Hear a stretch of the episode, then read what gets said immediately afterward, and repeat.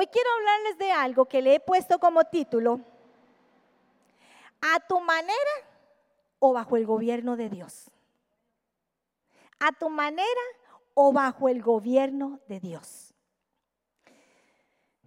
Y quiero leer el versículo bíblico que se encuentra en el libro de Juan, capítulo 6, versículo 38, y escuche lo que dice. No bajé del cielo para hacer lo que yo quiera. ¿Quién está hablando acá? Jesús. Jesús está diciendo, no bajé yo del cielo para hacer lo que yo quiera, sino para obedecer a Dios mi Padre, pues Él fue quien me envió. Y sigue diciendo, y mi Padre quiere estar seguro de que no se perderá, aló, de que no se perderá ninguno de los que Él eligió para ser mis seguidores. Amén. Eso es para todos. Por eso usted está en este lugar, por esa promesa, por esa palabra, estamos acá. Y vean qué interesante. Jesús mismo, Él está diciendo que Él no bajó del cielo para hacer lo que le da la gana, aunque Él es soberano y lo puede hacer, porque Jesús es el mismo Dios. Y sin embargo, tenemos el mayor ejemplo de obediencia a Jesús. Y él dice que él no bajó del cielo para hacer lo que quería. Él ya venía con un propósito, con una misión. Él mismo dijo, quiero obedecer, quiero obedecer a mi Padre. Estamos en el mes de enero, el mes de los propósitos, el mes de los deseos, el mes de los anhelos. Sí, porque cuando termina diciembre y viene enero, ya usted se pone a pensar, ahí cuando usted está dando el saludito, feliz año, feliz año, feliz año, ya usted está pensando, ok, ¿qué propósitos yo voy a tener este año que viene? Ay, comer menos tamalitos. Ya me comí todos los que necesité. Ah, sí, ok. No sé qué propósitos usted tiene, pero en enero es el mes en el que generalmente es el mes de los propósitos y de los buenos deseos. ¿Cuánto dura? No sé. ¿Cuánto le dura a usted ese propósito? Si le dura hasta el primero o el 2 de enero, yo no sé. O si usted permanece en ese propósito. Pero sabe, decían alguien alguna vez que los mayores propósitos y las oraciones más profundas que salían desde el mismo vientre, desde lo más profundo del corazón, son las oraciones que se hacen en una sala o en un pasillo de hospital o en una cárcel. Esas oraciones donde usted dice, Señor, yo te prometo que ya yo no vuelvo a hacer eso, pero por favor, sácame de aquí. Señor, yo te prometo que ya yo no vuelvo a andar con ese, con esa, pero por favor, líbrame de esto. Dígame si no. Dígame si no. Ahí surgen los propósitos más reveladores, los anhelos, las oraciones más profundas que un ser humano pueda hacer. Y vamos a ir enumerando el punto número uno. Si usted quiere no vivir a su manera, sino bajo el gobierno de Dios, usted tiene que tener primero un encuentro con Dios. Amén. Ah, pero yo sí, pero yo conozco a Dios. Ajá. Sí, claro, yo hablo de Dios. Ajá. ¿Y qué tanto evidencia usted a Dios en su vida? Porque usted puede decir, cualquier persona puede decir que conoce a Dios. ¿Conoce a Dios? Ajá. Habla de Dios. ¿Se sabe la Biblia? ¿El diablo también? Hay diferencia. Pero ¿qué tanto?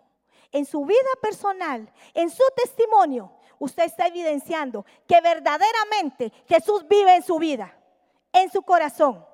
Dígame a cuántos usted en el 2023 le habló el Señor y los trajo a los pies de Cristo. Bueno, qué bueno, qué bueno. Pero esas preguntas, contésteselas usted. Y es que voy a hablar de un personaje muy particular y es Moisés. Moisés, el libertador del pueblo de Israel. Pero ¿quién era Moisés? ¿Quién fue antes Moisés? Bueno, todos sabemos que Moisés se crió con una familia que no era la suya, ¿cierto? Entonces él se crió como un príncipe, pero su familia le enseñó cosas y lo moldeó de acuerdo a su cultura.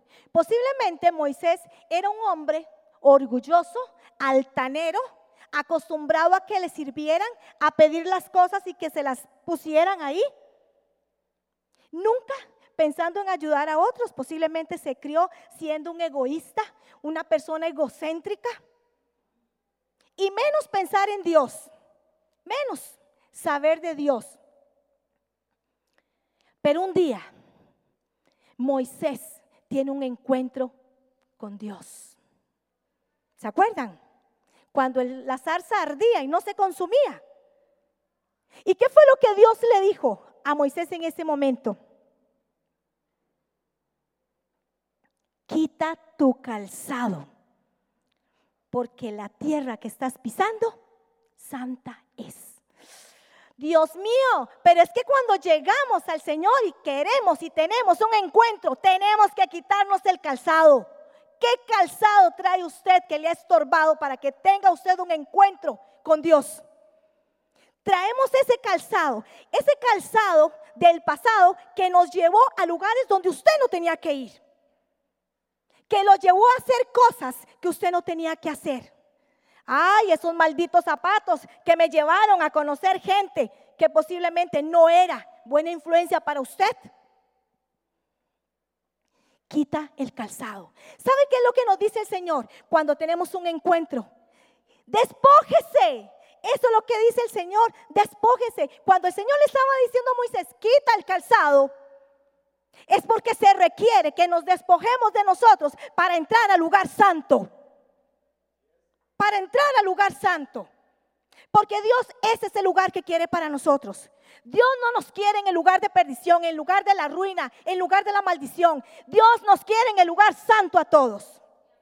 Pero tenemos que despojarnos.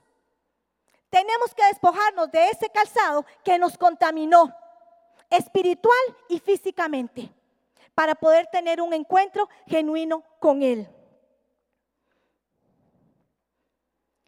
Entonces viene Moisés y aún hablándole el Señor, él se rehúsa. Vean qué tercos. Él se rehúsa. Aún viendo lo que Dios está haciendo, él pone mil pretextos. Pone mil pretextos, mil excusas. Pero como Dios es soberano, Moisés termina diciendo que sí. ¿Por qué? porque él realmente entendió que al encontrarse con Dios su vida iba a ser transformada, que ya no podía hacer lo que le daba la gana, que ahora tenía que vivir bajo el dominio del Dios Altísimo, bajo el gobierno de Dios. Entonces él empezó a pensar menos en él y a pensar en los demás. El pueblo de Israel, imagínense, Tremenda tarea le puso el Señor. Después de haber sido tan egoísta, tan egocéntrico, tan altanero y tan orgulloso, Él empieza a pensar en los demás. Él deja de ser servido para empezar a servir. Pero tuvo, ¿qué? Un encuentro con Dios. A veces le pedimos al Señor, Señor, usa mi vida, yo quiero que tú me uses, pero no hemos dejado el maldito orgullo, porque queremos seguir haciendo las cosas como nos da la gana, porque queremos vivir a nuestra manera. ¿Cómo Dios nos va a usar si no permitimos a Dios que haga las cosas que Él tiene que hacer en nuestra vida? Ah, no, pero queremos que Él nos use. Úsanos, Señor. Pero eso sí, úsame en esta área porque esta no la toques. Esta déjame, todavía necesito tiempo. Dame un chance. Dame un chance. Cuando le entregamos la vida al Señor y es genuino, usted no va a tener reservas, porque usted le va a entregar todo, todo al Señor. Solo de esa manera usted puede evidenciar que ha tenido un encuentro con Dios. Y sabe que este, este nuevo año, ya lo que pasó, pasó. Ya lo que usted hizo, ya pasó. Es más, lo que usted hizo ayer, yo le tengo una buena noticia. Lo que hizo ayer ya pasó. Ya pasó. Es tiempo de doblegar nuestra voluntad este año, esta nueva temporada, para que sea la voluntad de Dios la que impere, la que permanezca y la que gobierne la vida de cada uno de nosotros. Y hay otros que son muy temerosos, hay otros que sí quieren, ¿verdad? Quieren tener una vida de verdad, este, entregada al Señor, pero son miedosos. El miedo, el temor, no los dejó avanzar el año pasado. No, es que a mí me da vergüenza hablarle a los demás como yo no sé ni cómo hablar. Pues eso también el Señor te lo quita. El Señor te quita ese temor, porque ahora vas a caminar, pero no vas a estar solo, vas a caminar de la mano de Dios. ¿Y sabe qué es? Que usted va a entrar en una atmósfera donde la convicción que usted va a tener no va a ser en su fuerza, no va a ser en su voluntad, sino que Dios mismo va a poner las palabras en su boca y va a poner en usted tanto el querer como el hacer para hacer la voluntad de Él, la voluntad que Él quiere. Pero es que a veces, y discúlpenme que yo les hable así, pero es que a veces hasta usamos como muletilla si Dios quiere. ¿Quién ha dicho esa expresión? Si Dios quiere. Qué santos, qué inmaculados. Si Dios quiere. Pero lo usamos como muletilla. Ah, no, pero si Dios quiere este año, voy a empezar a congregarme. Si Dios quiere, yo voy a empezar a orar. No va a ver, si Dios quiere, yo le voy a hablar a los demás de Jesucristo. No, pero si Dios quiere, yo voy a dejar ese vicio maldito que ya me tiene harto, harta. Si Dios quiere. No, pero si Dios quiere, ya yo voy a dejar esa amistad que no me conviene. Si Dios quiere. No sea tan sinvergüenza.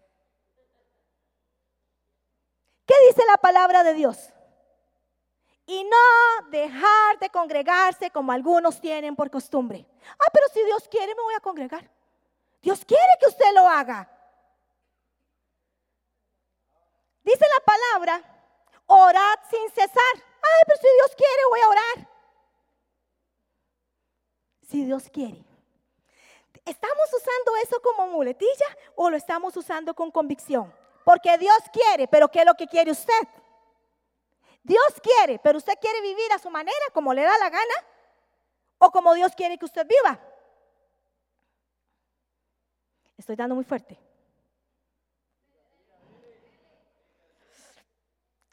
Señor, Señor, ¿sabe? Hay mucha gente temerosa, hay mucha gente insegura que no cree que Dios lo puede usar. Dios puede y si quiere usar, usa al que tenga que usar. ¿Y sabe qué es lo mejor que tiene Dios? Que Dios al que llama, capacita. Entonces déjese ya decir, es que yo no sé, es que si, me, si yo puedo servir, es que no sé si Dios se va a fijar en mí, es que Dios no se fija en usted porque usted merezca ni yo merezca nada. Dios se fija en usted y lo usa usted porque Él es Dios. Punto. No, no. Ay, es que Dios me usa. Es un privilegio que Dios nos use. Pero Él nos usa porque Él es bueno. Porque para siempre su misericordia es. Vamos a pedirle al Señor que ponga esa convicción en nosotros para lograr lo que ya Él sabe que usted y yo podemos lograr. ¿Por qué no se logran muchas cosas? No porque Dios no crea en usted, es porque usted no cree en usted mismo. Pero Dios cree en usted. Dios creyó en Moisés, en Moisés, aunque tartamudo, pero creyó. Y yo le aseguro, y un día les decía a las discípulas, si Moisés se hubiera levantado y le hubiera creído más al Señor, yo creo que hasta la tartamudez le quita. Creámosle al Señor. Creamos. Pero ¿qué se necesita? Tener un encuentro genuino. El año pasado, muchos se volvieron perezosos y haraganes. Ay, ay, ay, me van a bajar de aquí. ¿Sabe qué pasó? Por eso este año tenemos que entrar en una atmósfera de avance, no de retroceso. Porque Dios quiere que avancemos, que vayamos de gloria en gloria, de triunfo en triunfo, de victoria en victoria. Porque el año pasado muchos se quedaron rezagados, muchos se quedaron en el intento y Dios no bendice sus intentos. Dios bendice lo que usted hace cuando usted avanza. Eso Dios bendice. Ah, yo tengo la intención. Yo tenía la intención de sacar la materia que me faltaba para Bachi.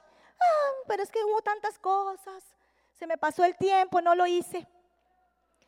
No, es que yo tenía la buena intención de empezar a estudiar la palabra más profundamente, pero güey, se me pasó el tiempo. No sé, qué rápido que pasa el tiempo, ¿verdad? Yo tenía el proyecto de levantar un emprendimiento, pero no sé, nunca fui a ningún lugar, no pregunté y mira, ya se terminó el año, pues estamos iniciando. Es la temporada en la que usted va a alcanzar y va a lograr lo que usted nunca imaginó. Porque usted se va a mover. Porque esta es la atmósfera que Dios está poniendo para que usted haga. Porque Él bendice. Él bendice su caminar. Cuando usted camina bajo su voluntad. ¿Sabe que cuando los discípulos le dijeron a Jesús, Jesús, ¿cómo tenemos que orar? Y él viene con el Padre nuestro, esa oración, ¿verdad? Que es un modelo, es un modelo, ustedes tienen que entenderlo así, ¿verdad? No es una oración repetitiva, sino que es el modelo de oración. Pero él dice en el capítulo, estamos en Mateo, en el capítulo 6, versículo 10, oiga lo que dice, venga tu reino, venga tu reino, hágase tu voluntad como en el cielo, así también en la tierra. Vea, ¿qué es lo que le tenemos que decir al Señor? Señor, hágase tu voluntad, no la mía. No es mi voluntad, no es la suya la que se tiene que hacer. Ah, es que vamos a hacerlo a la manera de... No, es como en el cielo, aquí en la tierra. Eso es lo que tenemos que decir. Y óigame, la otra traducción en traducción del lenguaje actual. Dice, ven y sé nuestro único rey. Es la misma cita. Que todos los que viven en la tierra te obedezcan. Amén. Que todos los que vivan en la tierra, ¿a dónde vivimos nosotros? Te obedezcan. Como te obedecen los que están en el cielo. Seguro el Señor diciendo, te lo pedimos, Señor. Cuando te sometes verdaderamente a Jesucristo, ¿Sabe? Usted va a dejar la pasividad. No quiere Dios una iglesia dormida, una iglesia pasiva. Él quiere una iglesia que se levante con poder, con fuego del cielo, arrebatando almas. El diablo hace fiesta, hace fiesta, arrebata almas por todo lado. ¿Y qué está haciendo la iglesia del Señor?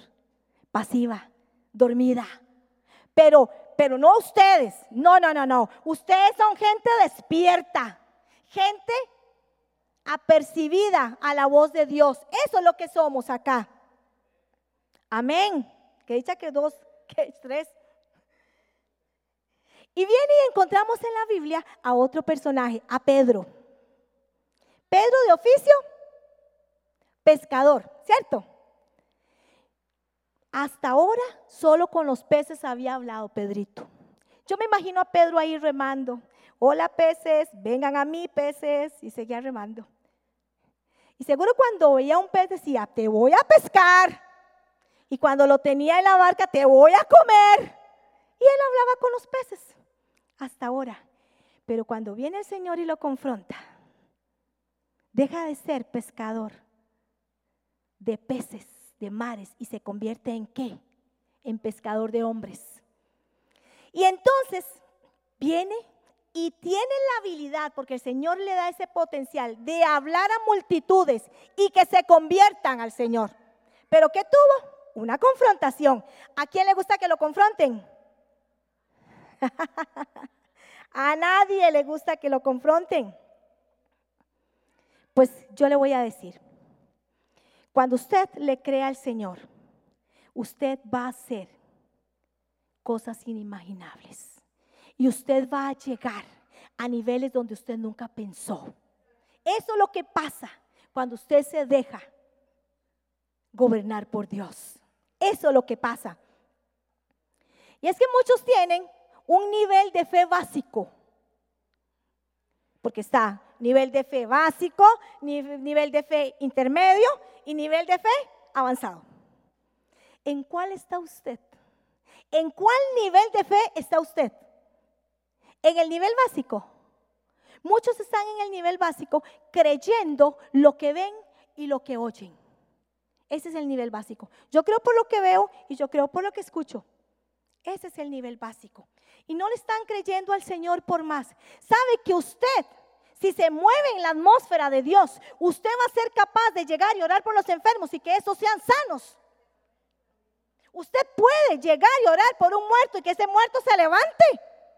Ay, no, Jenita, eso sucedía antes, pero ¿a quién tenemos como Dios? Al mismo Dios de ayer, hoy y siempre. Usted puede libertar cautivos. Usted ha sido llamado a libertar cautivos, a echar fuera demonios. Eso dice la palabra.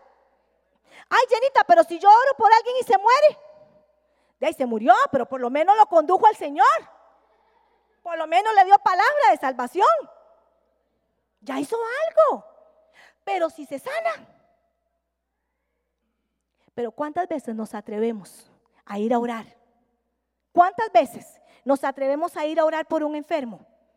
Porque pensamos en que somos nosotros los que estamos haciéndolo. Porque si no se sana, ay, qué vergüenza, qué ridículo, ¿qué van a decir? O sea, que, yo no sirvo. Es que usted no sirve. Yo no sirvo. El que sirve es el gran yo soy que está en nosotros. Ese es el que sirve. Ese es el que nos hace servir. Ese es el que nos levanta. Él es. Nosotros no hacemos nada por nosotros mismos. Pero hay un requisito dígale al que está a la par, muévase. Muévase. ¿A dónde se va a mover? Nos vamos a mover en la atmósfera de milagros, de señales y de prodigios, que es donde Dios quiere. ¿Sabe? Qué lindo escuchar una palabra de bendición. El Señor te va a bendecir, amén. El Señor te va a prosperar, amén. Qué bueno es Dios este año, la abundancia, amén. Qué bueno, todo eso es bueno. Pero ¿a quién le gusta que lo confronten? ¿A quién le gusta que lo exhorten? ¿A quién le gusta que le digan la corrección? A todos se quedaron callados. Ya nadie dijo amén. ¿Sabe cómo hablaba Jesús? que yo, yo me puse a pensar, ¿qué pasaría si Jesús estuviera hoy en nuestros días? ¿Cómo les hablaba Jesús? Gente sin fe. ¿Hasta cuándo tengo que soportarlos? Decía Jesús a los discípulos. ¿Usted se imagina a Jesús diciéndonos, gente sin fe, ¿hasta cuándo voy a estar con ustedes? Seguro todos salimos corriendo de aquí. O sea, Jesús no se andaba con pañitos tibios, no hablaba medias tintas. Porque es que a veces cuando se nos confronta, ah, no, esa iglesia no me gusta. No, la iglesia está bien, lo que no le gusta es el mensaje que le llegó. Pero Jesús hablaba así. Ustedes se imaginan a Jesús lleno de amor y todos, porque Jesús es lleno de amor. Jesús diciendo, generación perversa, generación de víboras. Vea, aquí nos tratamos con amor. Pero se imagina Jesús diciendo, generación perversa, generación de víboras. Y se convertían. Nadie salía corriendo.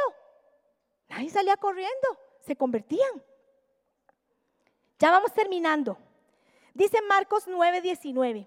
Jesús le dijo, no, no, ya, ya solo leí. Ah, sí, sí, sí, sí, sí. Dice, eh, Jesús le dijo, gente sin fe, ya lo dije. Vamos con el, el punto número dos y es, caminar bajo el gobierno de Dios es renunciar a nuestra voluntad y vivir en santidad. Renunciar a nuestra voluntad. ¿Usted está de acuerdo en que usted tiene que renunciar a su voluntad? ¿Sí? ¿Sí? Para que Dios lo use. y vivir en santidad. Ok. Voy a darle. Escuche, dice. Dice Primera de Tesalonicenses 4, 3 y 4. Primera de Tesalonicenses dice así. Dios quiere, aquí quiere escuchar un amén. Dios quiere que ustedes vivan consagrados a Él. Que no tengan relaciones sexuales prohibidas. Y que cada uno de ustedes sepa controlar su propio cuerpo como algo sagrado y digno de respeto. Ay, esta carne, esta carne que no se quiere convertir esta carne que mira lo que no tiene que mirar. Jóvenes. Y no solamente jóvenes. como dice el pastor, los que estamos en la segunda juventud. También. Ustedes piensan que la carne murió. Que va. Está viva. Pero ¿cómo tenemos que guardarnos? Ay, no, no, no, no, no. Ya comí lo que tenía que comer el año pasado.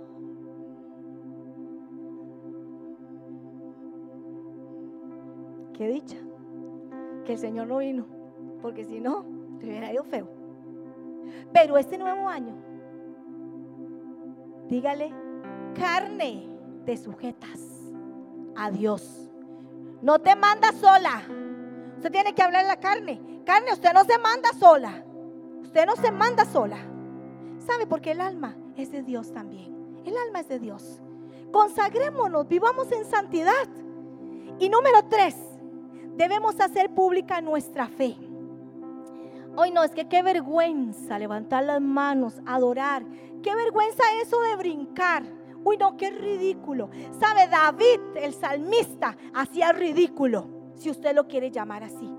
Brincaba, adoraba, cantaba. Y su esposa seguro decía, este se la fumó verde. Este está loco, loco. Pues, ¿qué importa? Que nos digan locos. ¿A usted no le importa?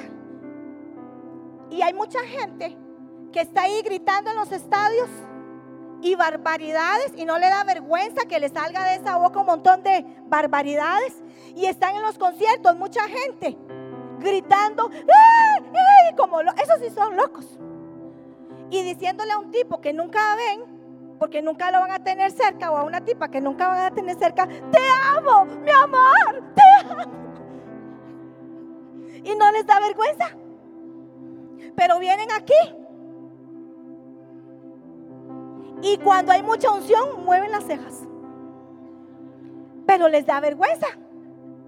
Ahí no levantan las manos, ahí no cantan, ahí no oran, ahí no danzar, bailar, ahí no. Pero allá lo están haciendo y lo están haciendo para, la, para el ser equivocado. Haga pública su fe.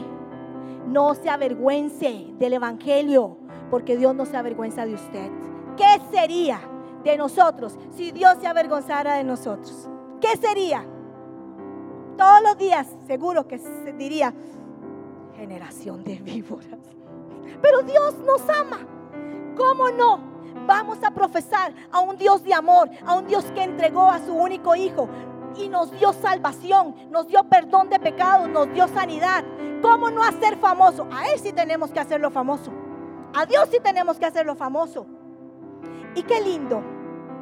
Como dice Salmo 143, 10.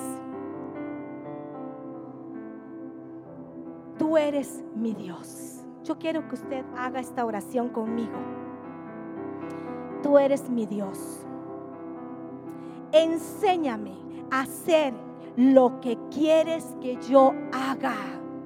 Salmo 143, 10. Llévelo en su corazón, en su mente, atesórelo y dígale todos los días al Señor: Tú eres mi Dios. Enséñame a hacer lo que quieres que yo haga. Permite que tu buen espíritu me lleve a hacer el bien. Esa es nuestra oración. Yo quiero que usted y yo nos postremos delante del Señor, porque es un buen tiempo. El mes uno, mes enero, para entregarle las primicias al Señor, las primicias espirituales y decirle al Señor, Señor, que no se haga a mi manera, que se haga conforme a tu voluntad. Yo voy a pedirle que pase acá, que todos juntos vengamos acá y oremos al Padre sin vergüenza sin vergüenza de arrodillarnos, porque no nos estamos arrodillando ante ningún hombre, ante ninguna mujer. Simplemente nos estamos postrando ante el gran yo soy. Hoy Dios te llama, hoy Dios nos da una nueva oportunidad. Hoy Dios nos dice, ok, será este año a mi manera. ¿Y qué es lo que usted tiene que decir? Amén. Amén. No se resista. Deje ya, ya se resistió el año pasado, ya se resistió antes. Esta es una nueva temporada. El Señor te está llamando. El Señor quiere usarte. El Señor quiere que le sirvas. Ya basta de recibir y recibir y recibir y no dar de lo que Dios tanto te ha dado.